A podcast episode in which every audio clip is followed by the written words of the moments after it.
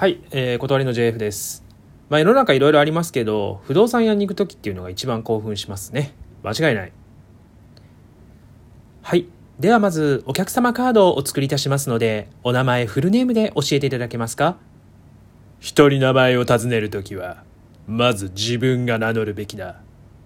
はい。えー、お名前フルネームで教えていただけますか ?JF だ。はい。JF 様ですね。えー、ご職業は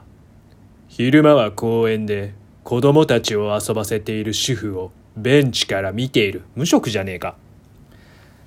はい。断り訓練所へようこそ。ロックバンド断りリーダーの JF です、えー1月23日、えー時刻は15時55分です。まあちょっとやってみたかったんですよ。僕の大好きなすごく大好きなサンドイッチマンのあのーネタというかネタに、まあ、このパターンのやつがあるんですね。あの、えーツッコミの富澤さんがあの低い声でなんだっけなこれなんかキャラの名前あった気がするんだけどまあこういう感じでやるのがあります。はい。えーっとなんだっけ。はい。えーっと第何回目なのかなこれは、えー4回目になります。今のところ僕とケリーしかやっていませんがまあ多分僕らだけがスタートダッシュが速くて他のみんなはちゃんと考えながらやってくれるんだろうなっていうふうに思いますのでもうしばらくこの体制が続く気がしますけれどもこの断り訓練所えーそうですね。あのーぜひまだ聞いてない知らない方はね過去のエピソードも含めて、えー聞いていただければいいんじゃないかなというふうに、えー思います、はい、で現在、えー私 JF はえっ、とまあ某都内の某ホテルにいましてあのー自分のえっ、となんだろうな職場のチーム内で、えーコロコロナウイルスのその新型コロナコロ 言えなかった。新型コロナウイルスの、えー、と陽性反応が出た、えースタッフがいてで、まあ、幸いにというか、まあ、そのご本人ももちろんあの大丈夫だったんだけれども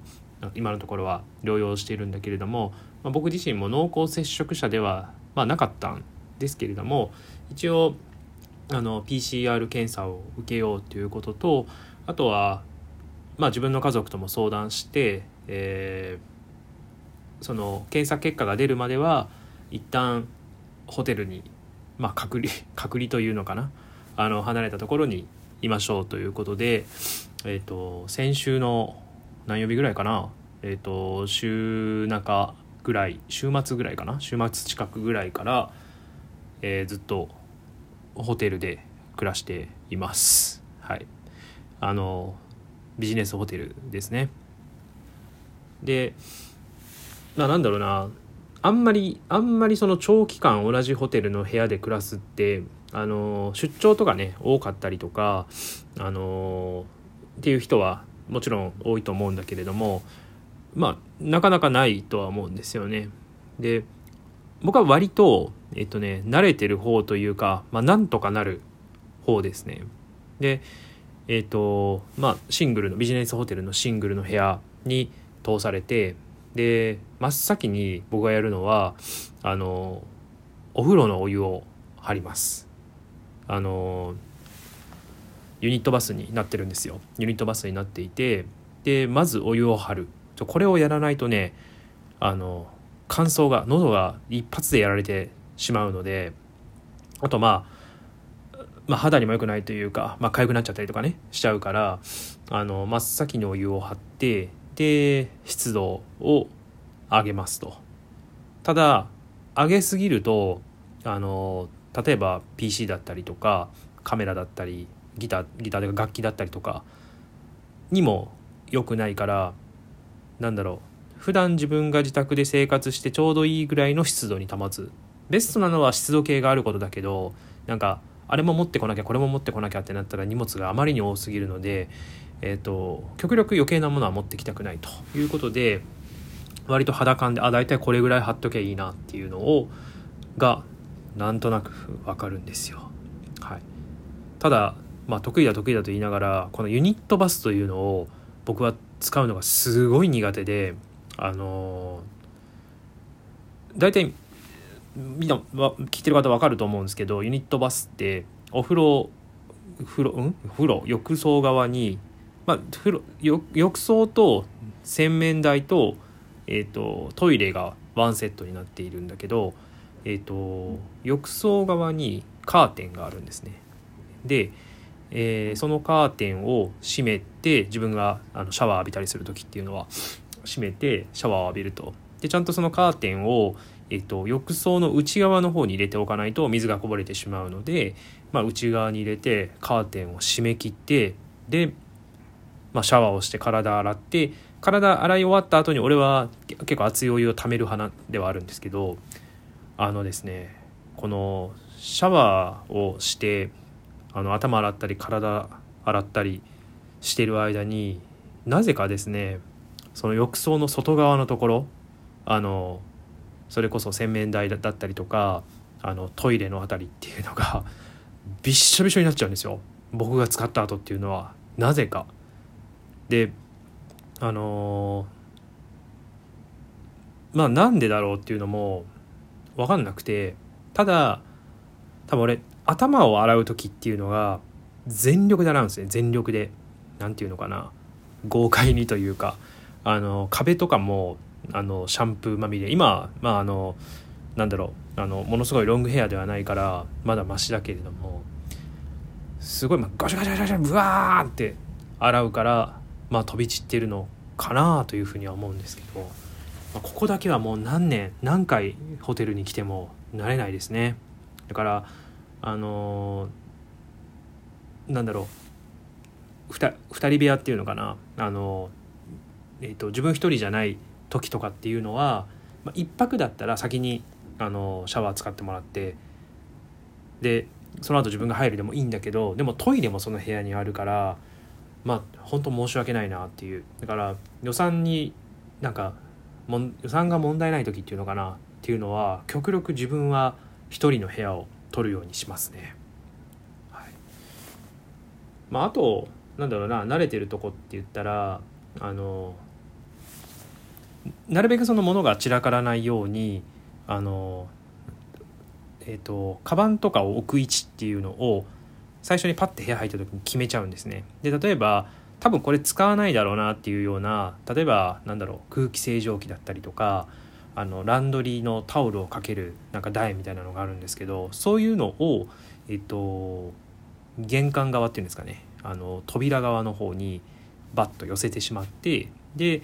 えっと、自分の持ってきたものだったりカバンだったり置くスペースを使っ作ってしまうというような感じですね。であとそもそもこの宿泊をする時に必要以上に物を持ってこないというのが、えっと、結構癖づいている方ですね。あのよっぽどの、えっと、辺境の地というかあの地方の方に行く時まあであってもそんなに持っていかない。あの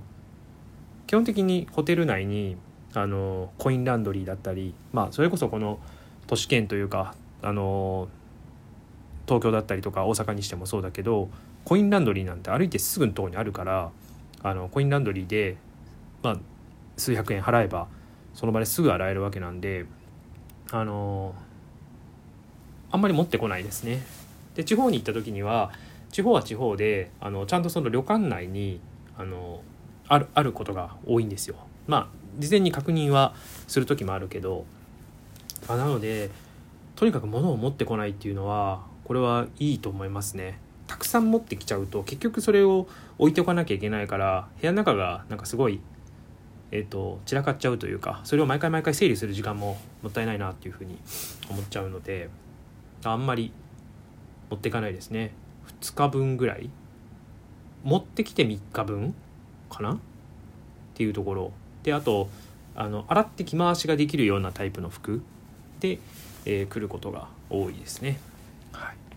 だから何日間か出張つん？スーツでの出張が続くってなるとちょっと大変かもしれないですね。はい、まあそんな感じでビジネスホテルでしばらく暮らしており、えー、今日も暮らします。えー、っとあっという間に10分が 経過しようとしているな。はい。で、あの、このえっ、と1月30日のねあのちょっと話変わるんですけど1月30日のあの今週末次あ今週末か来週末になるのかな？日曜日に、えーと、新宿芦部ホールというところで歌舞伎町の中で、えーと、ライブを、えー、すごい久々にでこのメンバー今の断りのメンバーでは初のステージがあるんですけれどもあの、まあ、今この新型コロナウイルスのあのオミクロン株の影響で、えー、その順延になってるライブとかイベントとかっていうのもすごいあってで僕らももちろん、あの今月もそうだし来月もイベントを控えているのでそのイベンター側というかライブハウス側と話を、まあ、進めて、まあ、協議をしていってで基本的にはその東京だったら東京都の、えっと、例えば時短の要請だったりとかお酒類の提供の要請だったりとかっていうところに、まあ、ガイドラインに合わせてやってるライブハウスっていうのがほとんどでで、えっと、イベントの企画側今回僕ら主催ではないからあのもちろん僕らがそれに対してこうこうしたいとかっていう側ではないんだけれどもまあ、主催者側も、あのそのイベント自体の開催の、まあ、どうしようかっていうのは、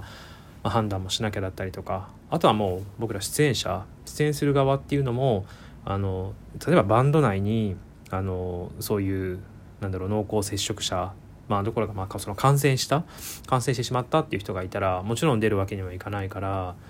あ、それでやっぱりてんやわんやになってるんだなっていうのをもちろん去年からそういうのは聞いてはいたけどなんか自分たちがそのいざあのそのなんだろうなそういう影響を受けるというかっていう立場になると本当にうんなんか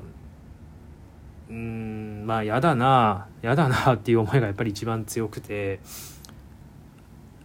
まあやりたい時に例えばライブができないだったりとかもちろんみんなねいろいろ我慢をしながらあの生活をしているわけだけどもうこれ何年続くんだろうっていうふうにねどうしても思ってしまうなっていうところがありますね。正直なんだろうここまで何て言うの？言葉あんまよくないけどコロナファーストというのかな。なんかもう何の判断をする上でもそのコロナコロナの影響がどうとかっていうそのコロナありきで判断するのってなんかちょっと違うんじゃないかなってどうしても俺は思ってしまう方であの一時的にねあの例えば SARS の時なんかはえっとなんだろうな。結構前だったけれどももちろん渡航中国への渡航をやめましょうとかその辺りはまあ分かるんだけれどもその日々の生活までこんなに制限を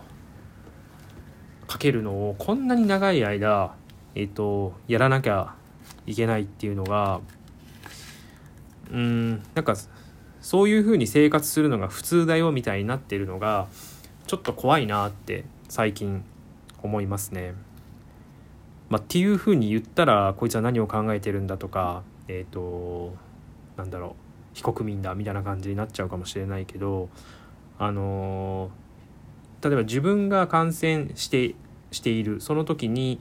自分の身の回りの人だったりとかあの外で出会う人に感染しないように、まあ、なるべく出歩かないようにしようとか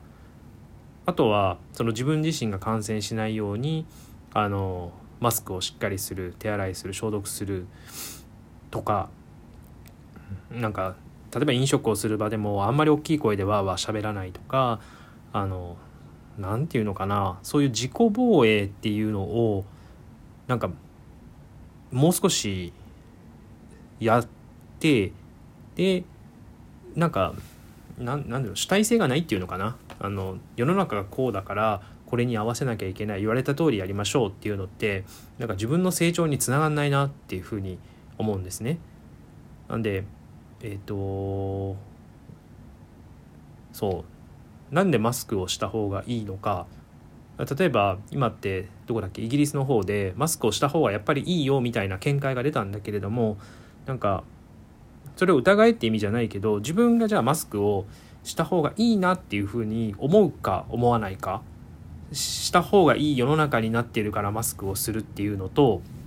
えーと、自分からしたいと思ってするっていうのはやっぱり大きく違うなっていうふうに思っていて、はい。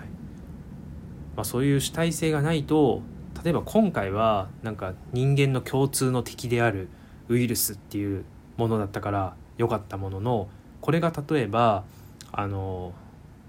まあ例えば戦争だったりとかあのこれもそれもなんかあれねその宇宙からの侵略者とかこれも共通の敵みたいなのじゃなくて あの国と国同士のあの戦争、まあ、いわゆる外交が決裂した結果起こりうる戦争だから双方に正義がある状態っていう時に自分の判断基準っていうのをちゃんと設けておかないとっていうふうに、まあ、ちょっと飛躍するとそういうふうに思ってしまう方なのでなんか今なんか目の前でやってるその行為自体が正しいのか正しくないのかっていうのはやっぱり判断はした方がいいんじゃないかなっていうふうに思いますね。で俺みたいにあの濃厚接触者じゃないけれどもホテルにいますとっていうのもあのなんか俺は割と主体的にというかあのもちろん話し合った結果だから全然いいんだけれどもなんかよくわかんないけれどもホテルに隔離されてますって多分ストレスでしかないかもしくはものすごいハッピーかちょっとどっちかわかんないけどでしかないかなっていうふうに思っているのでそうなんかちょっと怖いのがこのここ数年の間になんか人間のその特に日本人のその社会的な通念みたいなやつがその感染対策とかにが、まあ、ありきで世の中が動いているっていうのがちょっと怖いなっていうのがありますね。集団心理のちょっと怖さというか。はい。ということ。なんでまあ、なるべくね主体性を持って自分の考えで自分の判断で、まあ、自分の責任でねあの行動が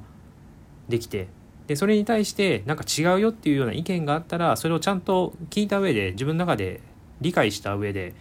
でそれでもやっぱりこの方がいいんじゃないかっていうところはしっかり議論するべきとこだと思うしっていうふうに思いますね。はい。なんか小難しい話になってしまった上に17分も喋っていましたけれどもはい。あのー、どういうのがいいんでしょうね。こういうので喋るのって。っていうかあれだね。多分10分でちゃんと区切った方がいいね。これなんかダラダラと止めどなく喋ってしまうっていうのはこれはこれで良くない気がしてきました。はい。じゃあ終わります。あ、えー、断りの JF でした。さよなら。